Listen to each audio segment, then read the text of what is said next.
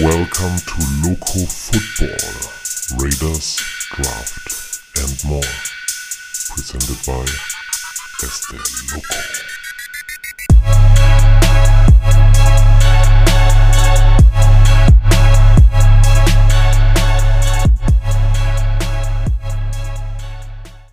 Ja, hallo und herzlich willkommen Raider Nation und Footballfreunde an diesem Montagabend nach dem letzten Spieltag der NFL Regular Season. Week 18 ist durch, die Playoff-Plätze sind vergeben und ja, Überraschung, die Raiders sind natürlich nicht dabei. Dennoch schauen wir heute auf die Review zum Spiel ja, gegen unseren Erzrivalen, dass wir verloren haben gegen die Kansas City Chiefs. Die Niederlage an sich war nicht überraschend, aber die Art und Weise war natürlich doch relativ ernüchternd. Wir schauen uns heute die Review an und gehen die NFL Hot Takes an unserem Hot Take Monday durch. Wie immer Hot Takes, Overreactions und Predictions von mir für euch, was wir so festhalten können vom letzten Spieltag. Und zudem gibt es heute noch den Raider of the Week und den Bust of the Week. Also enjoy Folge 42 Raider Nation. Let's go auch im nächsten Jahr, trotz dieses unspektakulären, traurigen Saisonausgangs. Ja, Raider Nation, Raiders-Fans da draußen, ja, es war enttäuschend. Mit 31 zu 13 verlieren die Raiders ihr letztes Spiel, ihr Heimspiel im Allegiant Stadium gegen die Divisionsrivalen, die Kansas City Chiefs.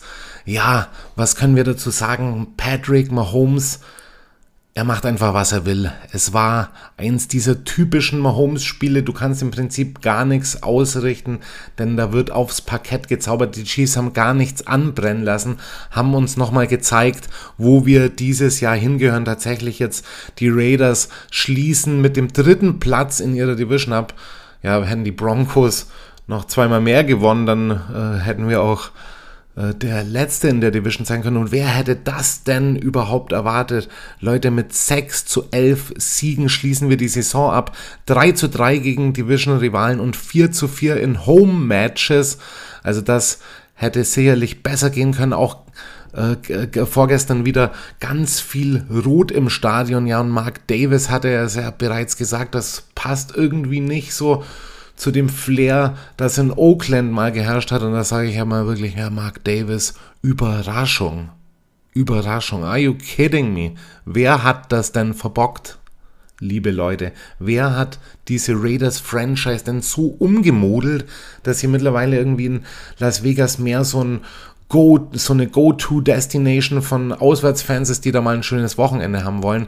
Leute, es gibt da draußen wirklich zwei Narrative. Der eine ist, Mark Davis hat diese Franchise im Sinne seines Vaters dahin geführt, wo sie schon immer sein sollte, hat mit schlagkräftigen Überraschungstransfers, mit High-Contract-Guys irgendwie dahin gehen wollen, wo es weh tut, direkt Super Bowl Attack. Und es gibt diesen anderen Narrativ, der einfach nur sagt, Mark Davis, just listen to your diehards. Die sagen nämlich schon seit Jahren, da stimmt irgendwas nicht im Front Office und jetzt in dieser ganzen K-Geschichte haben wir wieder ganz viel gehört. Jetzt am Beispiel Brady allein wird, kommt wieder so diese Owner-Frage raus. Da gibt es jetzt nämlich das neue Gerücht, also relativ neu in Anführungsstrichen, ähm, dass McDaniels angeblich gar nicht mal so große Lust auf Tom Brady hat und äh, Mark Davis ihn da anscheinend ein bisschen zu anstiften will, so, äh, ein bisschen viel Mitsprache für einen Owner in sportlichen Dingen haben will. Und äh, das würde natürlich zu diesen ganzen Gerüchten, die es da um Gronkowski, Brady, Dana White und so weiter gab, ein bisschen zu passen. Ja, man hat das mit Gruden anscheinend nicht geschafft. Da hatte man Gruden dann einen hochdotierten 10-Jahres-Vertrag gegeben und dann hat man wirklich gesagt, okay, da ist jetzt ganz viel Geld reingeflossen. Vielleicht können wir nicht jedes Experiment machen. Vielleicht äh, lassen wir jetzt Gruden einfach mal mit K machen und schauen dann, wie es ausgeht. Und jetzt anscheinend, wie es aussieht, who knows, will man den schwarzen Peter McDaniels als nächstes zuschieben, indem man einfach sagt, hier von oben wird jetzt aufoktroyiert. Wir brauchen, weil wir Las Vegas Raiders sind, wir brauchen jetzt den großen Brady-Deal. Who knows? Es sieht angeblich laut Albert Breer so aus, dass die Raiders an Tom Brady dran sind, sobald er den Open Market hittet. Und es würde mich nicht überraschen, nachdem was alle, all die letzten Wochen los war und nachdem, was wir auch im letzten Spiel wieder gesehen haben. Denn in diesem Spiel konnte Jared Stidham nach seiner mehr als überzeugenden Leistung im ersten Spiel überhaupt nicht an das anknüpfen, was er gezeigt hat. Und geht ein bisschen in dem unter, wo auch Derek Carr unterzugehen schien, nämlich im McDanielschen Play Calling System. Und doch muss ich ganz klar mal sagen, egal welchen dieser Narrative man jetzt immer auch hernehmen will, um diese ganze Situation zu erklären, es wird nichts ändern an der Tatsache, dass die Raiders jetzt vor einem, ja, sage ich mal, wegweisenden Zukunftsjahr 2023 stehen, in dem sich wirklich, in dem wirklich offengelegt wird, in dem wirklich preisgegeben wird, ob diese Visionen irgendeinen Halt haben oder ob das wieder der Fantasterei einiger weniger geschuldet ist. Und Leute, ich sag's euch ganz ehrlich, ich bin eher Anhänger von dem zweiten Narrativ. Ich, äh, auch wenn man natürlich die Leistung äh, und die Passion, die mit Sicherheit auch bei Mark Davis dahinter steckt, auch die, sage ich mal, die Family Legacy, die dahinter steckt, auch wenn man das vielleicht würdigen kann, ich finde nicht, dass die Raiders seit dem Beginn an, aus dem sie, von dem sie Oakland verlassen haben, in eine richtige Richtung gehen. Und das wird für mich immer mehr zur Frage, ob Mark Davis die richtigen Entscheidungen trifft. Und da ist natürlich die Trainerfrage im Zentrum. Und jetzt haben wir ganz klar gesehen, und da stellt sich dann für mich auch die Frage, was soll ein Tom Brady denn bei den Raiders bewirken, wenn so viele andere Dinge nicht stimmen? Und ich sag's immer wieder, ich persönlich glaube an eine große Dysfunktionalität, was äh, die Execution anbelangt, weil dieses System irgendwie so schwierig anscheinend zu spielen ist oder weil es dem äh, System an Ideen fehlt. Man hört immer McDaniels, brauche ja nur die richtigen Spieler und dann würde das schon irgendwie funktionieren und er könne Quarterbacks groß machen und bei Thibaut hätte das ja nur nicht funktioniert, weil das da alles ein bisschen unglücklich gelaufen ist. Aber dann muss ich doch mal letztlich auch mal fragen, so wofür haben wir denn einen Devonta Adams geholt? Wofür haben wir denn das ganze Geld in die Hand genommen? Warum haben wir einen Chandler Jones geholt? Warum haben wir die ganze Preseason von, davon gesprochen, dass wir keinen Rebuild machen, sondern dass wir genau da anknüpfen wollen? Josh McDaniels ist nicht der richtige Mann für den Job der Raiders. Und Mark Davis bringt sich mit seinen Entscheidungen immer mehr in die Zwickmühle und verspielt das Vertrauen, das man ihm vorgeschossen hat, äh, nachdem man Oakland verlassen hat. Und jetzt gestern, klar, die Chiefs natürlich eine Nummer zu groß. Bereits zur Halbzeit 24 zu 3. Wir haben uns outscoren lassen. Wir haben uns auch outscoren lassen in mehreren, in einer Heimspielserie gegen die Chiefs. In den letzten drei Spielen 107 zu 58 Punkte für die Chiefs im Allegiant Stadium. Und es ist ja noch nicht mal das Problem, dass du gegen die Chiefs verlierst. Es ist vielmehr das Problem, dass nach 18, äh, nach 17 Spielen, die mittlerweile vergangen sind, du im letzten Spiel nicht mal den Eindruck hast, dass irgendwer on anyone's page ist. Also die Raiders hier ganz klar mit einer unterirdischen Leistung, die meines Erachtens auch zu großem Teil auf die Defense zurückgeht. Auch in dem Spiel wieder die Defense gar nichts gezeigt haben, da tricksen lassen, machen lassen, wie sie wollten. Aber dann hast du auch einfach in den anderen Units gesehen, so, da ist man noch ganz weit vom Erfolgsnarrativ entfernt. Beispiel O-Line. Was hat die O-Line da wieder gezeigt? Leute, die O-Line mittlerweile bis auf Colton Miller meines Erachtens nach überhaupt nicht mehr sattelfest. Ich habe zwar, äh, ich verteidige zwar die einzelnen Spieler, ich verteidige den Progress von Dylan Parham, ich verteidige den Einsatz und das Herz, die Leidenschaft von Jermaine Illuminor. Äh, aber da, das ist nichts. Auch Alex Bars wieder. Sag mir doch mal, wer hat denn Alex Bars als Number One Guard in seinem Team? Leute, da muss nachgebessert werden und ich frage mich so langsam, mit wem eigentlich und wie eigentlich? Wir haben ja fast mehr Baustellen, als wir vorher haben. Wir müssen noch so Leute wie Josh Jacobs halten. Also wie soll das alles funktionieren, wenn die Verantwortlichen nicht schon vielleicht einen geheimen Plan haben, um das Ganze zum Laufen zu bringen? Oder wenn man vielleicht davon ausgeht, okay, wenn man jemanden wie Brady holt, dann werden sich vielleicht andere Spieler zu besseren Konditionen oder was weiß ich irgendwie da überreden lassen, in Vegas zu spielen. Aber ganz klar, im Moment will doch auch kein Spieler nach Vegas gehen. Also jemand, der es mit dem Football ernst meint, der will doch nicht nach Las Vegas gehen zurzeit. Also hier High Life, High Society, dies, das in Vegas natürlich alles gegeben. Aber die, die Sin City wirkt hier anscheinend viel tiefer, als man denkt. Also unsere Spieler sind regelmäßig irgendwo zu sehen auf irgendwelchen Galas hier, Fotoshooting, dies, das. Natürlich kommen jetzt wieder Leute und sagen, ja, das gehört zum professionellen Geschäft dazu. Aber ganz ehrlich, wenn es auf dem Platz gar nicht läuft, dann will ich so Leute sehen, die die extra Runden drehen. Dann will ich Leute sehen, wie, wie man es in der Oldschool Football, wie man es an der Highschool noch macht. Die harten Jungs, die Team-Captains, die bleiben länger, die machen länger, längere Schichten, die arbeiten noch intensiver. Dann will ich mal so eine Story hören, wie damals von JJ Watt, der mehrere Nächte im Teambuilding geschlafen hat, weil er nachts noch die Plays gelernt hat weil er sie nicht nur gelernt hat, sondern weil er sie perfektionieren wollte. Und sowas brauchen meiner Meinung nach die Raiders. Uns ist vollkommen der Swag abhanden gekommen. Wir spielen jetzt vor Heimspielen, wo gegen San Francisco 70% der Zuschauer aus San Francisco kommen. Are you kidding me? Und das Schlimme an der ganzen Sache ist, ihr seht es ja an meiner eigenen Laune, an der mittlerweile der wöchentlichen Unberechenbarkeit der Dinge, es ist irgendwo das Potenzial vorhanden, aber diese Dauer-Nicht-Ausschöpfung, also selbst wo, gegen San Francisco, wo du dann halt nicht gewinnst, just win, baby. Klar kann man verlieren, kann man auch gegen die Chiefs verlieren, aber diese ganze Saison war eine verkorkste Nummer in meinen Augen.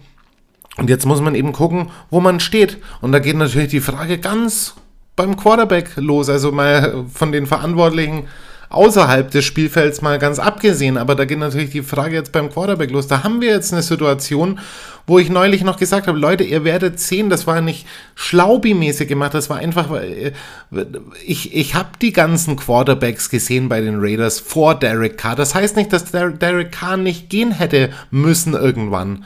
Aber ihr werdet sehen, wie es ist, einen wirklichen Durchschnittsquarterback zu haben, weil es werden Leute, wenn es nicht Brady ist, wenn wir irgendeinen, sage ich mal, einen Bridge Quarterback holen, die werden nicht besser als Cousin, nicht in diesem System von McDaniels.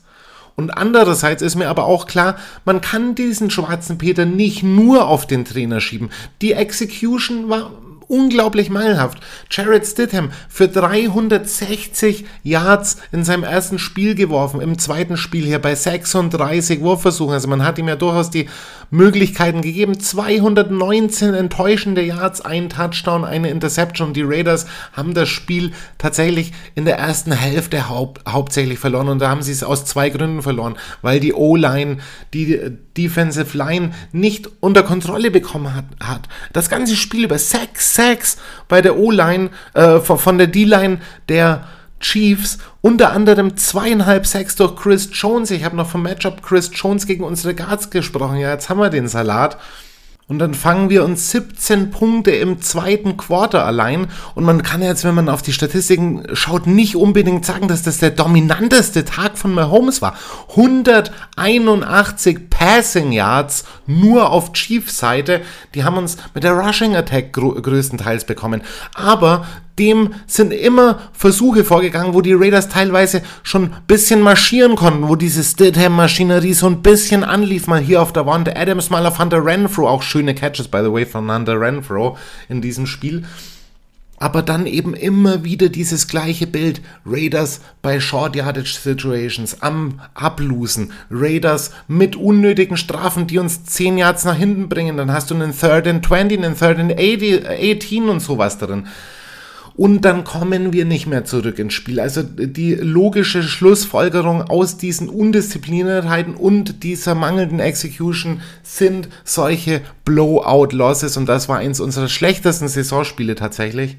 Und es hat einfach auch offenbart, dass wir es eben nicht in jedem Spiel verstehen, diese Räume zu öffnen für die Spieler. Auch Josh Jacobs, den ganzen Tag über 17 Carries bekommen, 45 Yards nur. Jared Stidham ist ein paar Mal alleine gelaufen, hat 50 Yards gemacht, also mehr als unser äh, Haupt Running Back. Samir White auch wieder nur einen Carry bekommen. Also dann denke ich mir doch, wenn du dann jetzt schon in den letzten Spielen die Leute testen willst, dann gib doch mal Samir White ein paar Carries mehr.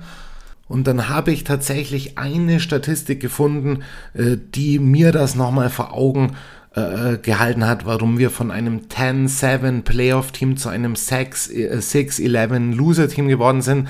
Wir sind das fünfte NFL-Team ever in der Geschichte der National Football League, das in einer Saison einen 1500 Yard Rusher und einen 1500 Yard Receiver hat und wir sind das einzige dieser vier Teams, äh, dieser fünf Teams, das die Playoffs nicht geschafft hat.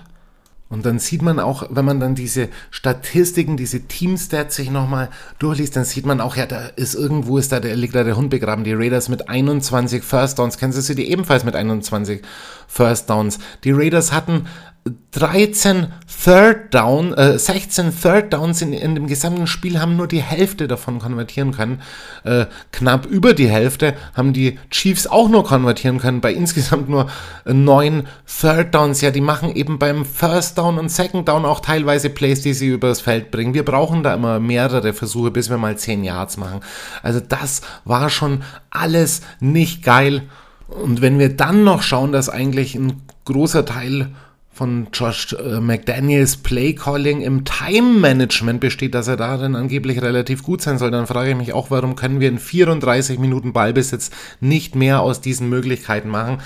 Und da hilft es auch nichts, dass wir uns das jetzt wieder schönreden. Wir haben mit Jared Stidham jetzt zwei Spiele verloren und wir haben mit Josh McDaniels elf Spiele verloren in einer Saison, in der wir deutlich mehr hätten machen müssen. Ganz kurz gehen wir nochmal die Statistiken durch, damit wir noch ein bisschen äh, Sachlichkeit hier auch reinbringen. Ja, unter den Receivern war natürlich der Wante Adams der äh, Beste mit 73 Yards bei 5 Receptions, aber auch Hunter Renfro hat geglänzt, 7 Receptions, 63 Yards und ein Touchdown.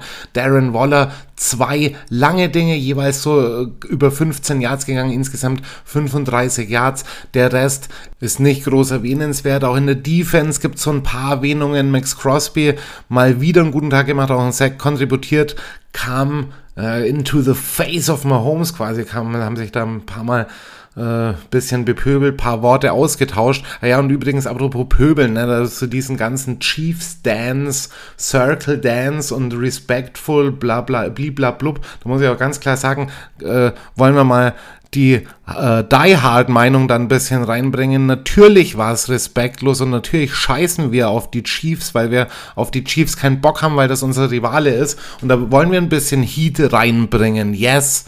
No question. Aber da braucht man sich dann auch nicht beschweren, dass die da rumtanzen, denn genauso gut gehört das zum Game dazu. Football muss ein bisschen dreckig bleiben. Das mag zwar jetzt so ein bisschen nach Hardliner klingen, aber ganz ehrlich, da bin ich vom Oldschool-Schlag an Football-Fanatikern. Da habe ich keinen Bock auf äh, dass Football immer nur Family ist. Natürlich am Ende des Tages irgendwie wollen wir alle den fairen Sportsgeist in, im Zentrum bewahren, aber das kann auch mal ruhig ein bisschen rauer zugehen und da kann auch mal ein bisschen provoziert werden. Von daher scheiß Aktion von den Chiefs natürlich, aber who cares?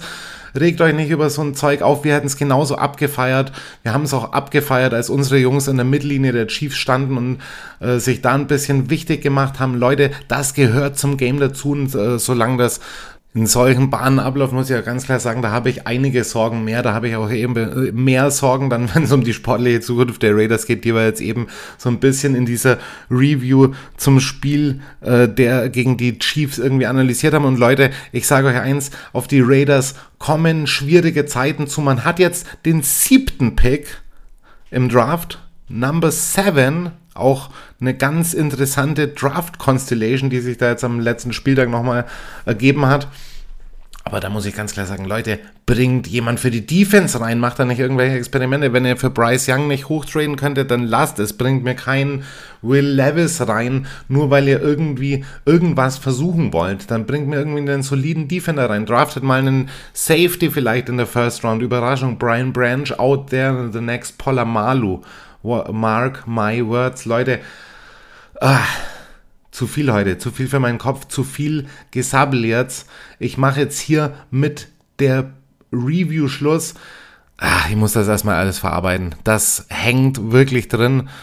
Wenn man über die Raiders 2022 nachdenkt, sträuben einem sich ordentlich die Haare. Und da muss ich jetzt mal, um wirklich einen Wunsch mal anzubringen an die Raiders Organization, bringt ein bisschen Ruhe rein, schießt euch aus diesem Rampenlicht, aus diesem Star-Rampenlicht heraus, leistet lieber solide Arbeit. Wir sehen es jetzt beispielsweise an einem, den ich neulich auch schon im Podcast erwähnt habe, hab Mike Tomlin hier hat einfach noch keine Negative Season mit den Steelers gehabt und ist jetzt über ein Jahrzehnt Coach. Also was willst du da noch mehr sagen? Leute, haken wir das Ding ab, geben wir den Verantwortlichen auch nochmal eine Chance, aber schön anzuschauen ist das auf jeden Fall nicht. Und eins könnt ihr, könnt ihr jetzt auch eurem Kalender dick anstreichen. Wenn die Jungs dann nächstes Jahr nichts aufs Parkett legen, dann gibt's von mir richtige Rants und dann fangen wir, dann stellen wir alles, was davor kam, nochmal ordentlich in Schatten.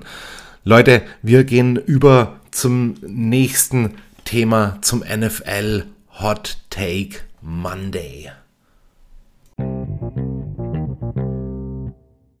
Ja, Leute, hier ist wieder der Hot Take Monday für euch. Hot Takes, Overreactions und Bold Predictions, alles in einem zusammengemischt.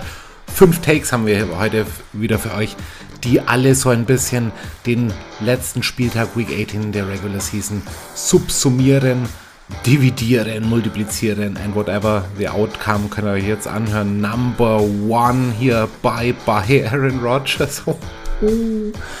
Green Bay verpasst die Playoffs mit einem 16 zu 20 gegen die Lions zu Hause. Oh my holy goodness, was war da denn los? Aaron Rodgers mit einer äh, Interception und nur einem Touchdown bei 205 Yards.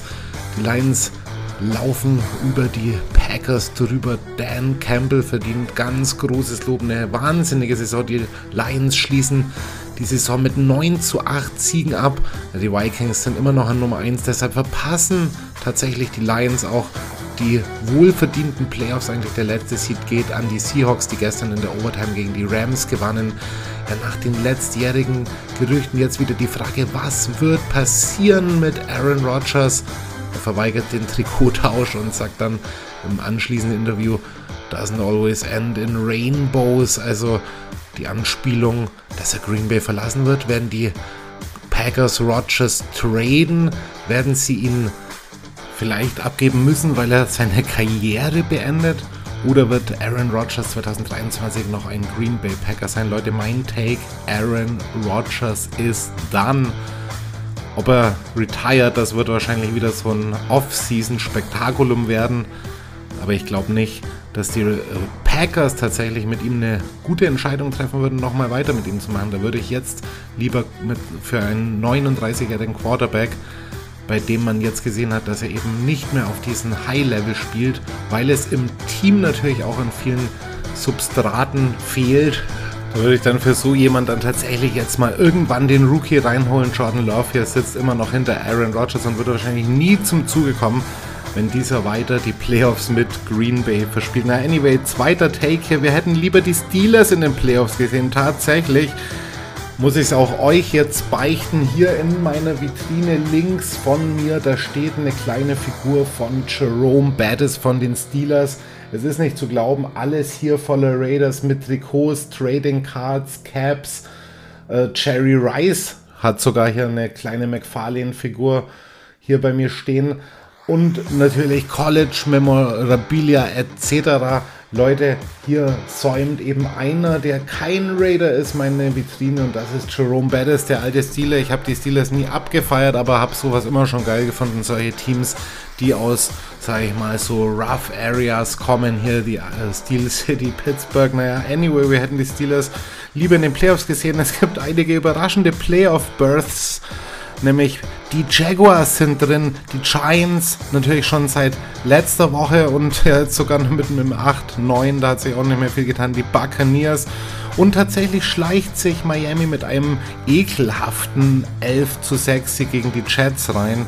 Ja, die Jets eigentlich eines meiner Überraschungsteams des Jahres, auch lange Zeit gewesen, haben es tatsächlich jetzt in der zweiten Saisonhälfte wegen der Quarterback-Frage verspielt, denn die Defense gehört tatsächlich zu den besseren der Liga. Also Respekt dahingehend ja auf jeden Fall für Miami meines Erachtens nach. Die schlechteste Ausgangslage, ja ganz klar hier Tour, wenn er denn spielt, haben sie eine Chance. Wenn nicht, ja, dann ist ganz schnell vorbei hier. Zwischenzeitlich standen sie 8 zu 3, äh, mit 8 zu 3 Siegen da, letztlich 9 zu 8 Siege, ganz knapp. Und Skylar Thompson, muss man ganz klar sagen, ist wahrscheinlich einer der schlechtesten NFL-Quarterbacks dieses Jahr. Hat in dem ganzen Spiel 150 Yards geworfen, keine Akzente gezeigt. Wie konnten die denn überhaupt gewinnen? Haben das Ganze dann so ein bisschen über den Run ausgeglichen und man muss dann auch sehen, ja, mit wem haben die Chats denn eigentlich gespielt? Ja, Joe Flacco, oh my goodness, wer da sollen sie mal Derek Carr reinholen nächstes Jahr, dass das was wird. Anyway, es gab dann letztlich kein Hometown-Märchen, kein äh, Kenny Pickett, der hier die Steelers in die Playoffs führt. Und sie haben zwar gegen das äh, Kackteam der Liga wegen einem Mann, ihr wisst, wen ich meine, gegen die Browns haben sie mit 28 zu 14 äh, gewonnen. G. Harris und George Pickens wieder überzeugt, aber es reicht am Ende nicht und deshalb bleiben die Steelers dann trotz dieser Rising Second Half of the Season leider jemand, äh, leider ein Team, das hier leer ausgeht dieses Jahr. Okay, dann nächster Take hier. The Bears get the number one draft seed. Oh my holy goodness.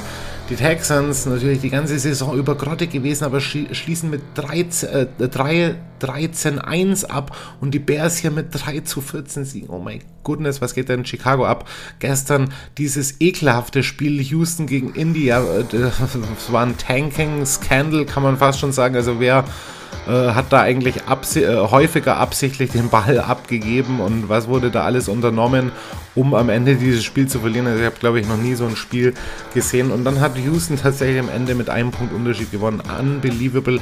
In der Nacht wurde äh, Lovie Smith noch entlassen. Und die Bears haben sich dann klammheimlich eben auf diesen letzten Platz geschlichen, der eigentlich lange Zeit den Texans vorbehalten war. Und das kam vor nach 76 Jahren in der NFL die Bears on the low im Tal der Tränen. So, mein vierter Take. Watch out for the Jaguars. Ja, ist es das Überraschungsteam des Jahres oder sind es vielleicht die Giants? Who knows? Auf jeden Fall die Kombination. Sie funktioniert. Trevor Lawrence und Doug Peterson. Doug Peterson macht was aus Trevor Lawrence und Trevor Lawrence äh, gönnt es den Anhängern und zeigt, dass er in seinem Jahr, in seinem wir nach Urban Meyer dann doch eben der Quarterback vielleicht ist, weswegen sie ihn gedraftet haben. Jetzt knapp in die Playoffs gekommen mit einer Siegesbilanz von 9 zu 8 Siegen, die AFC South gewonnen. Ja, zuletzt waren sie 2017 in den Playoffs und ich habe es neulich schon mal halb prognostiziert, dass sie da wahrscheinlich wieder reinrutschen, wenn sie so weitermachen. Zwischenzeitlich 3 zu 7 gestanden, dann gab es fast einen Win-Out und nun spielen sie gegen die Chargers, die am Wochenende bei den Denver Broncos verloren haben mit 31 zu 28 und das ist so ein bisschen das Spiel in meinen Augen. Da werden beide Teams für überraschende Gesichter sorgen. Wenn, wenn, wenn nämlich die Jaguars weiterkommen, damit hätte niemand gerechnet vor der Saison, dann äh, wären sie sowieso schon mal ein Überraschungsteam der Liga. Und wenn die Chargers da weiterkommen, dann kann man davon sprechen, dass sie sich zu so einem Saisonende vielleicht noch, wo die ganzen Verletzten eben zurückkehren, zu einem Team mausen, das nochmal ernsthaft tatsächlich um den Super Bowl mitspielen kann. Also das wird so ein Highlight-Spiel und ich sage aber hier, watch out for the Jaguars. Die werden die Chargers schlagen.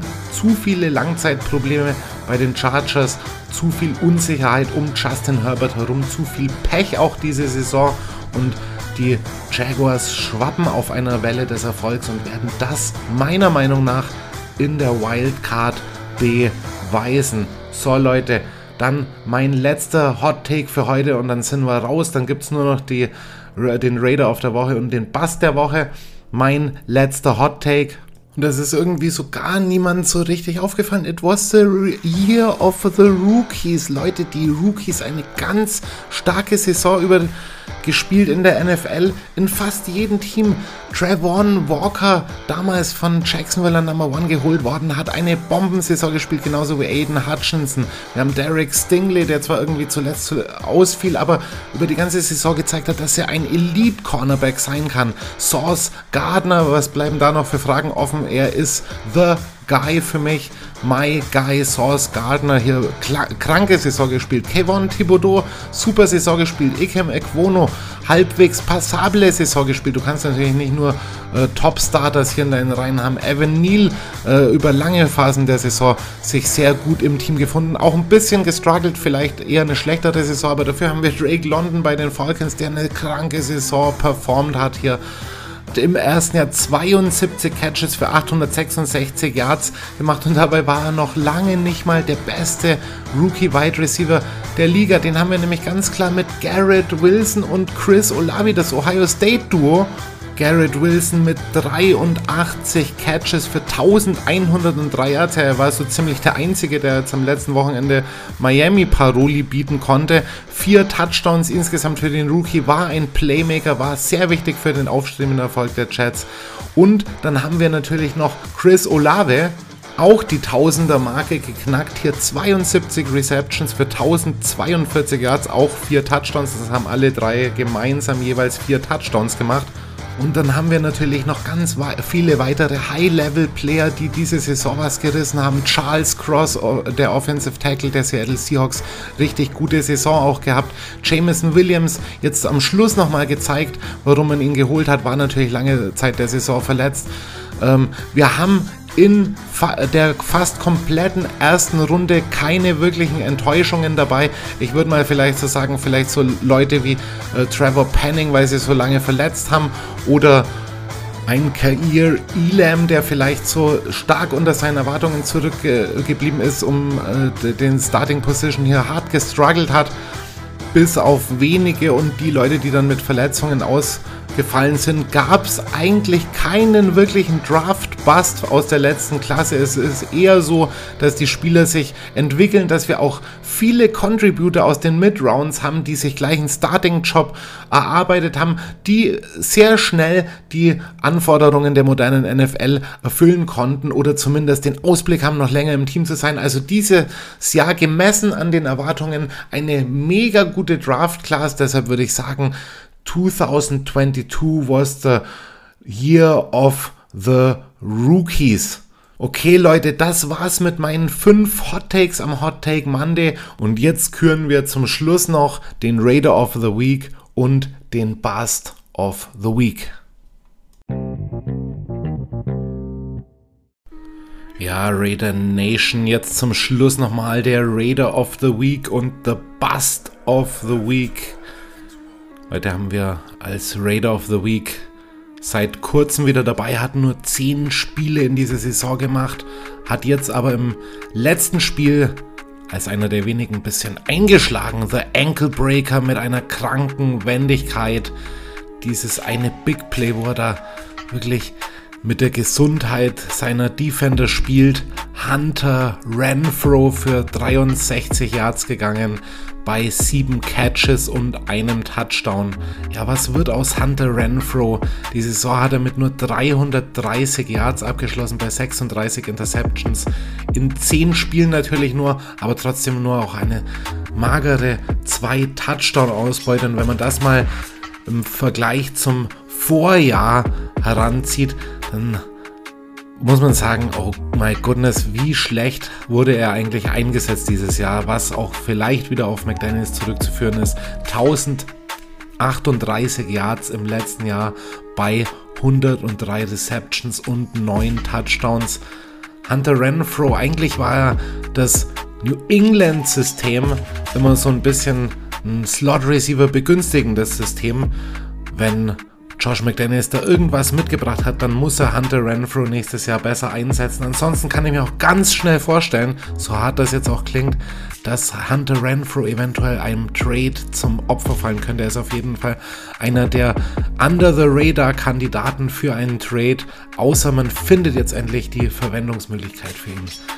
So und Leute, The Bust of the Week, ja, da hätte man mehrere O-Line heranziehen können. Ich habe allerdings Alex Bars genommen, zwei Sacks zugelassen, zehn Pressures zugelassen und hat einfach ein minderwertiges Passblocking, das er da an den Start legt. Er ist kein Starter in dieser Liga und die Raiders müssen auf Guard nachrüsten. Bust of the Week, Alex Bars. Leute, schreibt mir unter die Ankündigung auf Twitter, was ihr davon haltet. Wer war euer Bust of the Week und wer war euer Raider of the Week? Und das war es auch schon wieder hier mit der aktuellen Folge, mit Folge 42 vom Loco Football Podcast. Leute, schaut mal morgen auf meine Homepage locofootball.tv. Da wird es einen Draft Scouting Report geben. Zwar über zwei Spiele. Ich werde es euch jetzt hier verraten, damit die Vorfreude ein bisschen steigt hier über Alabama Safety Brian Branch und über Arkansas Linebacker Drew Sanders, das sind beides richtig gute Jungs, die wir für die Defense reinholen können. Ich werde in meiner Serie Dra Future Diamonds, nicht Draft Diamonds, Entschuldigung, Future Diamonds werde ich in den kommenden Wochen immer mehr Scouting Reports online stellen. Ich gucke mir an, was habe ich gesehen, bevor ich mir angucke, was haben die Großen gesehen und mache mir da meine eigene Meinung. Und am Ende, kurz vor dem Draft, bringe ich dann natürlich meine Top-Listen raus. Leute, das war's mit Loco Football. Das war's mit dem Loco Football Podcast. Ich wünsche euch noch einen schönen Abend. Macht's gut, Raider Nation. Kopf hoch, nicht aufgeben, weiter so. Just Win Baby vielleicht auch irgendwann in der Zukunft. Euer Este Loco.